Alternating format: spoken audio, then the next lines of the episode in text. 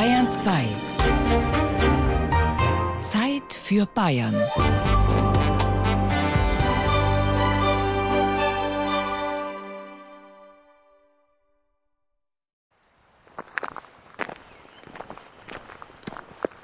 Spazieren muss ich unbedingt, um mich zu beleben und um die Verbindung mit der lebendigen Welt aufrechtzuerhalten, ohne deren Empfinden ich keinen halben Buchstaben mehr schreiben und nicht das leiseste Gedicht in Vers oder Prosa mehr hervorbringen könnte.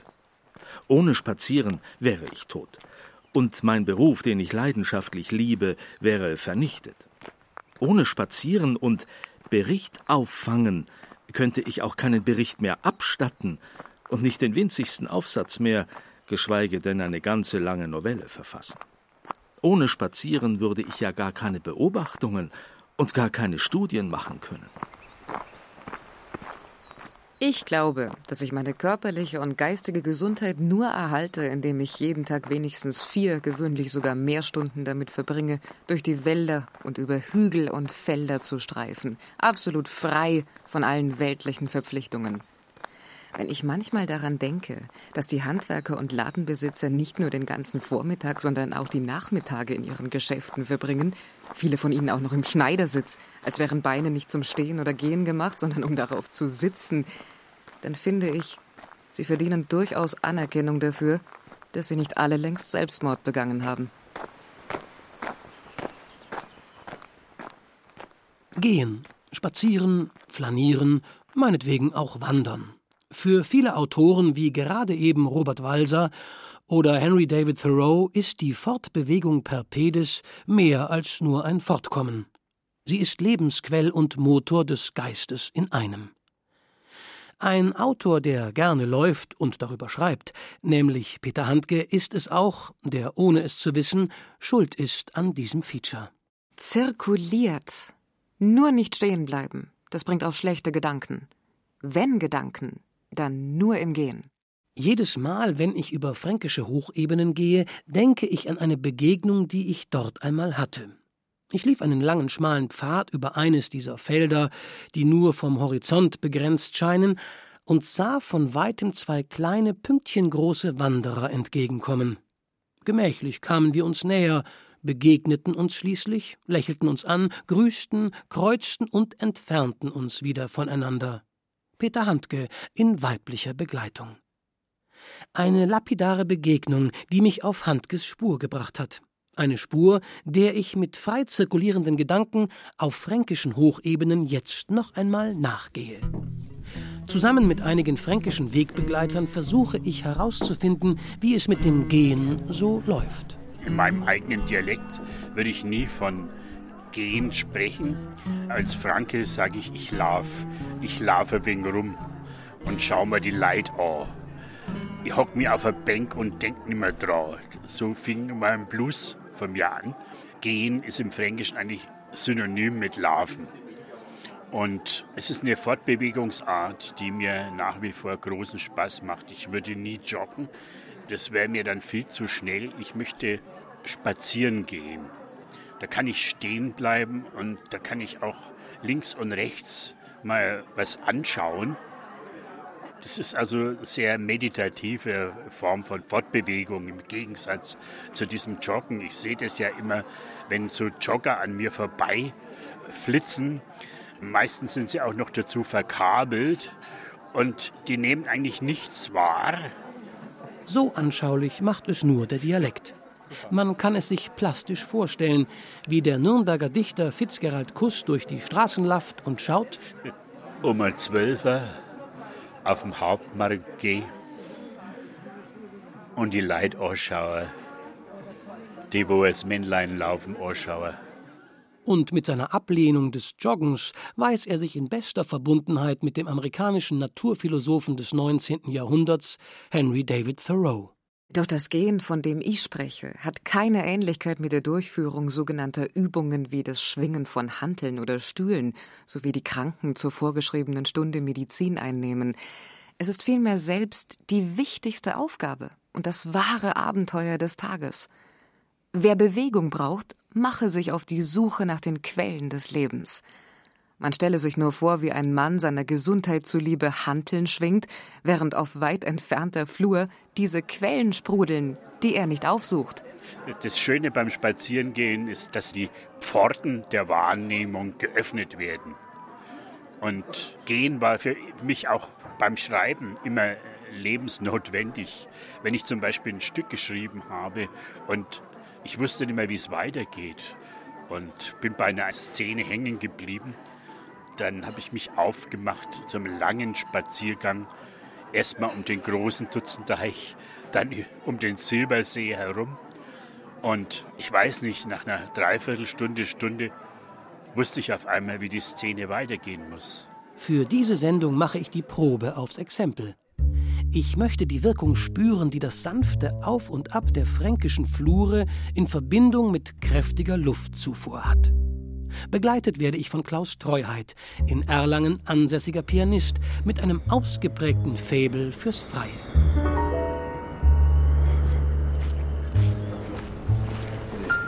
Das ist so eine nasse Wiese hier. Ne?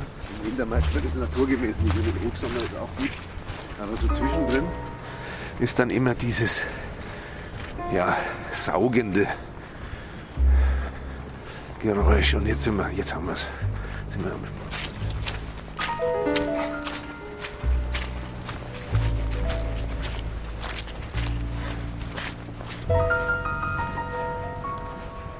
Und ich habe das irgendwann vor noch nicht so lange her, also im Vergleich zur Ewigkeit, sagen wir acht, neun Jahren, habe ich das entdeckt und bin hier auf dem Winter gegangen, wenn alles verschneit war, vereist war.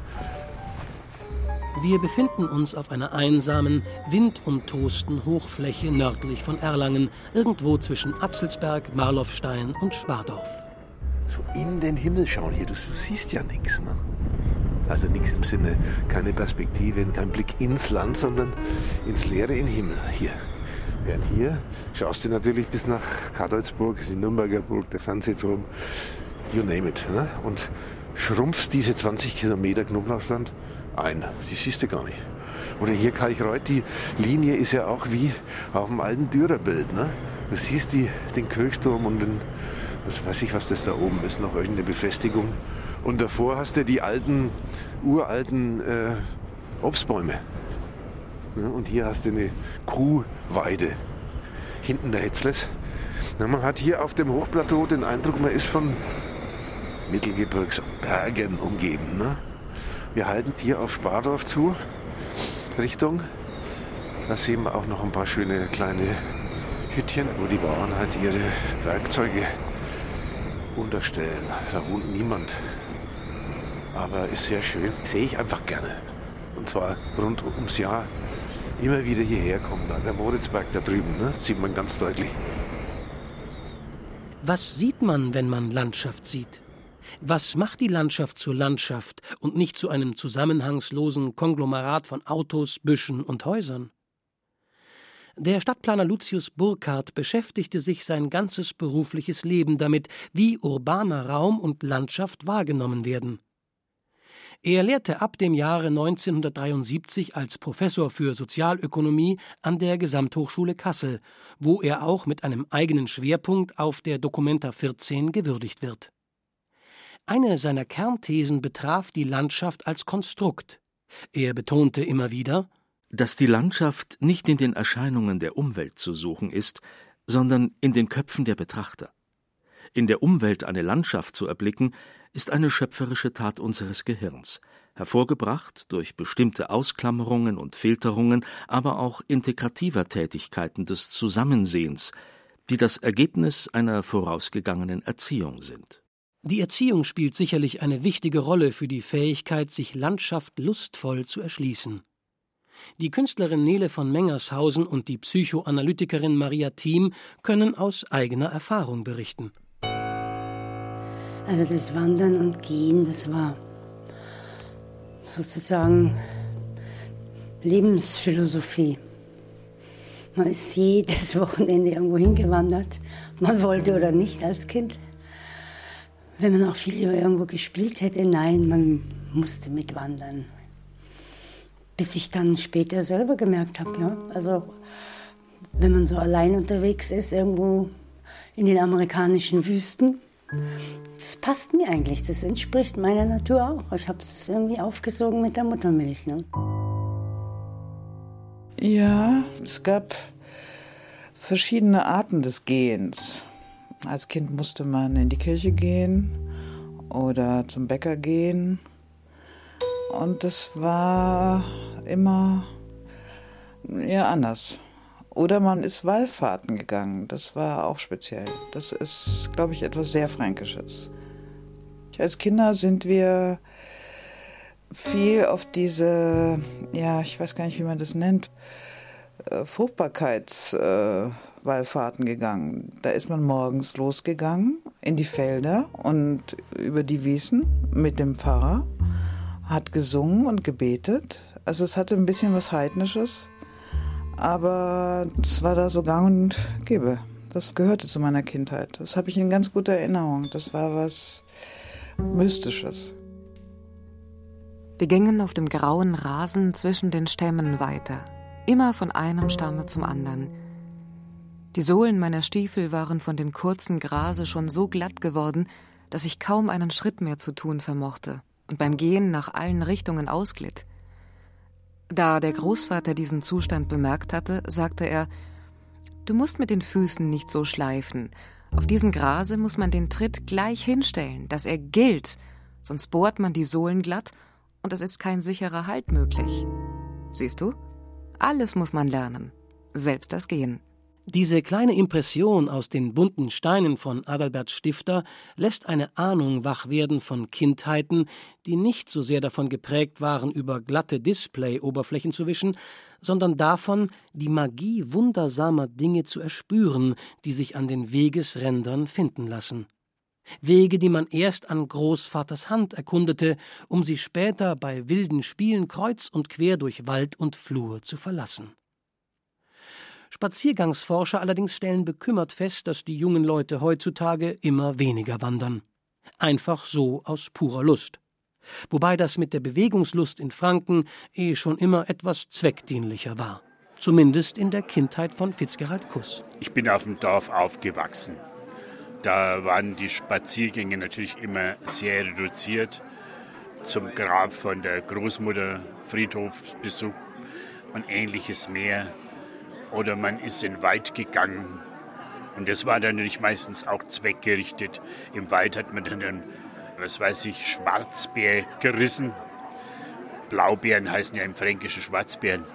Oder man hat früher Putzelkühe gesammelt, also Kiefernsamen. Der Wald war immer was, was nicht unbedingt reines Naherholungsgebiet war, sondern aus dem Wald hat man was geholt.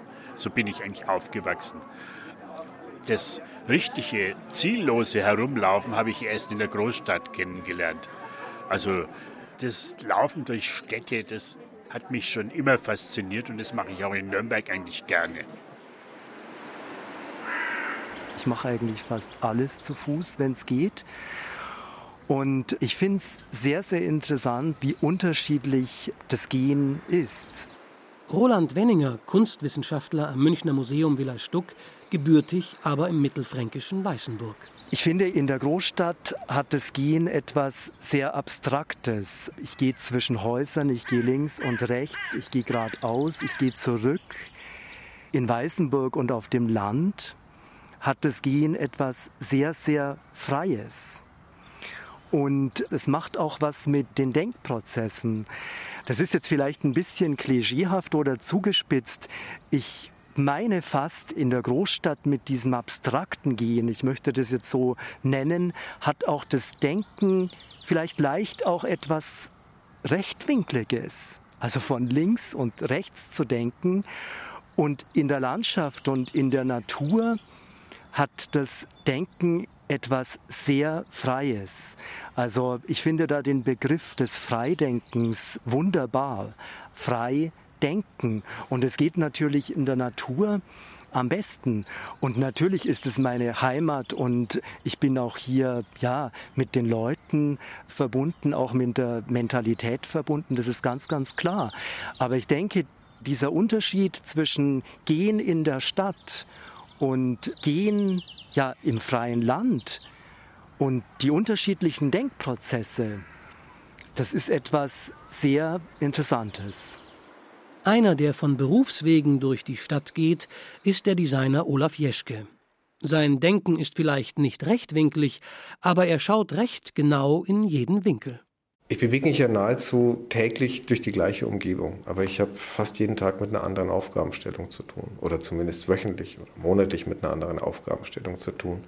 Und das Phänomen ist es, dass ich beim Laufen die Umgebung vor dem Hintergrund der jeweiligen Aufgabenstellung anders wahrnehme. Das heißt, der Blick auf das, was ich tagtäglich eigentlich auf gleiche Weise zu sehen bekomme, ändert sich einfach nur durch den Filter dessen, was ich gerade in meinem Gedanken- und Sehspektrum als relevant darstellt. Das heißt, ich kann zehnmal am gleichen Haus vorbeigehen und einmal fällt mir der Kamin auf, einmal fällt mir die Fassadenfarbe auf, dann fallen mir die Fenster oder die Faschen auf oder es fallen mir irgendwelche Verblechungen auf. Und insofern ist das Gehen natürlich etwas, was diesen Prozess des sich Findens und sich einer Idee annähern für mich sehr begünstigt. Dazu brauche ich auch nicht in die Ferne schweifen. Das Spannende ist, dass das im Grunde genommen in einem sehr kleinen Radius stattfinden kann. In dem Bereich, in dem ich mich quasi tagtäglich bewege. Sein professioneller Blick ist geschärft und kritisch. Es gibt fast keinen Straßenzug, der nicht in irgendeiner Art und Weise irgendetwas zu bieten hätte. Es muss jetzt keine hochspannende Altstadt sein. Natürlich ist das oftmals viel reizvoller. Aber ich habe mich eben erst mit einem Kollegen unterhalten über die Steinstraße, wo ich immer ein altes Büro hatte weil ich mich da unglaublich darüber geärgert habe, dass in diesem doch verhältnismäßig harmonischen, wenn auch relativ langweiligen Straßenzug, das dürfte alles so nach dem Krieg, kurz nach dem Krieg gebaut sein, alles in blassen Erd- und Sepiatönen gefasst, sich wirklich einer erlaubt hat, ein Haus in Windgrün mit roten Balkonen zu bauen. Also das ist wirklich ein derartiger Affront in diesem wie gesagt, relativ langweiligen, aber in sich stimmigen und nicht störenden Gesamtbild. Dass ich mich wirklich frage, wie man die Rutzpe haben kann, auf so eine Idee zu kommen. Das ist, also das ist für mich wirklich fast wie eine persönliche Beleidigung. Der geschulte Flaneur ist wohl leider Mangelware, wenn man sich die Sünden in unserer bebauten Umwelt ansieht, in der nicht der Fußgänger, sondern das Auto das Maß aller Dinge ist. Auch wenn man in der Planung langsam von den Zumutungen der autofixierten Städte abgerückt ist, bleibt dem in sich ruhen wollenden Wanderer meistens nur der Rückzug. Zum Beispiel auf eine einsame Hochebene.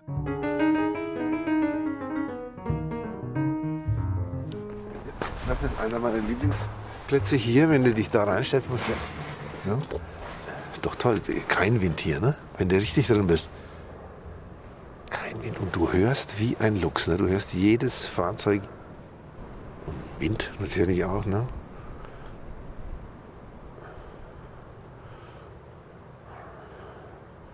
Und das ist so eine Art Erdung. Früher bin ich eher ein Stück weiter mit dem Auto rausgefahren, gewandert, irgendwo eingekehrt. Jetzt fahre ich bloß diese fünf Minuten hier hoch und gehe mal eine Dreiviertelstunde, je nachdem. Und hinterher, äh, ja, da findet irgendwas statt, ich weiß nicht genau was. Ne, es ist eine Erdung, würde ich mal sagen. Und das ist jetzt ja keine Idylle. Ne? Es ist ja, ja viele störende, retardierende Elemente da vorne. Das ist im letzten Jahr zugebaut worden, ne? dieser Schandfleck da. Elendsviertel des äh, 22. Jahrhunderts dann. Ne? Und man sieht ja auch viele Sünden, Bausünden und, und ja, und hier kann man noch weitergehen. Hier habe ich schon bedeutende philosophische Werke äh, gelesen. Ne? Hier auf dieser Bank. Da sitzt man auch wunderbar. Gleich dahinter ein Riesenmisthaufen.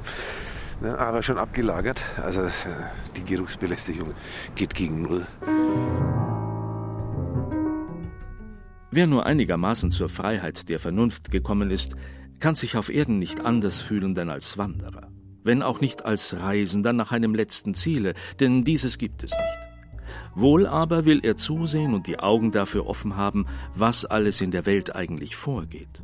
Deshalb darf er sein Herz nicht allzu fest an alles Einzelne anhängen. Es muss in ihm selber etwas Wanderndes sein, das seine Freude an dem Wechsel und der Vergänglichkeit habe.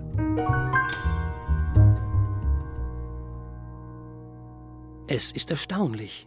Ein paar Minuten nur auf der Philosophenbank und schon erscheinen die Geister und man taucht ab in die Welt ihrer Gedanken. Man möchte jetzt sofort innehalten und die Augen öffnen für das, was eigentlich vorgeht. Doch dann klingelt das Handy. Nietzsche ist am Apparat. Aus Mangel an Ruhe läuft unsere Zivilisation in eine neue Barbarei aus. Zu keiner Zeit haben die Tätigen, das heißt die Ruhelosen, mehr gegolten. Es gehört deshalb zu den notwendigen Korrekturen, welche man am Charakter der Menschheit vornehmen muss, das beschauliche Element in großem Maße zu verstärken.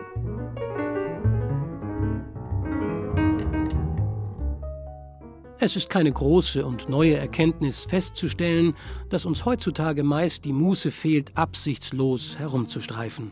Effizienzgetrimmt und selbstoptimierungsfreudig packen wir alle Bewegungslust eher in den Halbmarathon am Wochenende oder in die Alpenüberquerung in einem Rutsch, als ins fantasiefördernde einfache Gehen. Für die Powererbauung geht's dann ab zur Pilgertour nach Santiago de Compostela. Ob uns dabei etwas abgeht?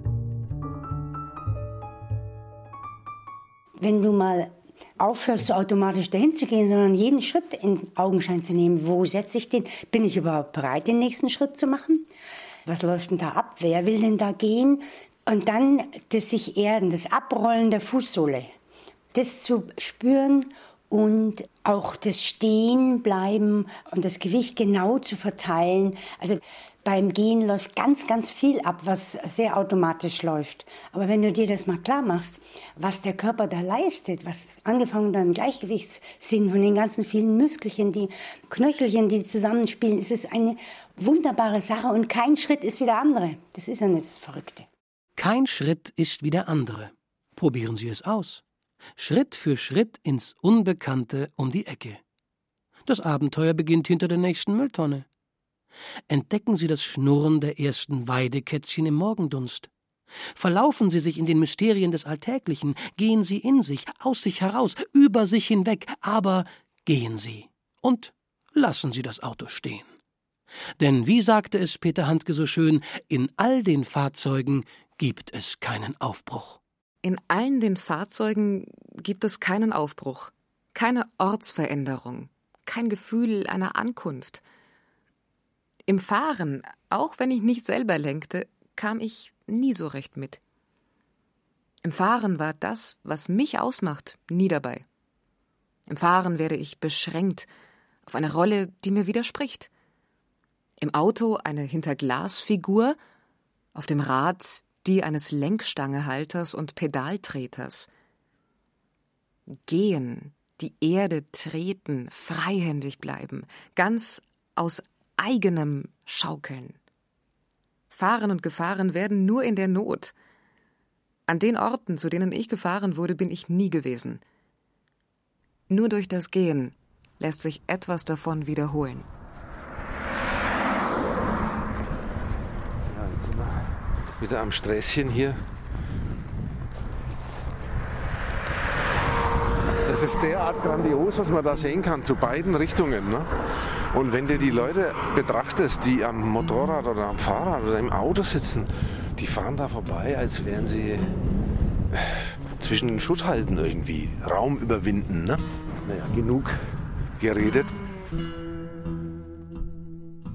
Wenn ich an Leid vorbeigehe, wo an mir vorbeiginge, möchte ich manchmal einer vor die Leid sah, wo an mir vorbeiginge.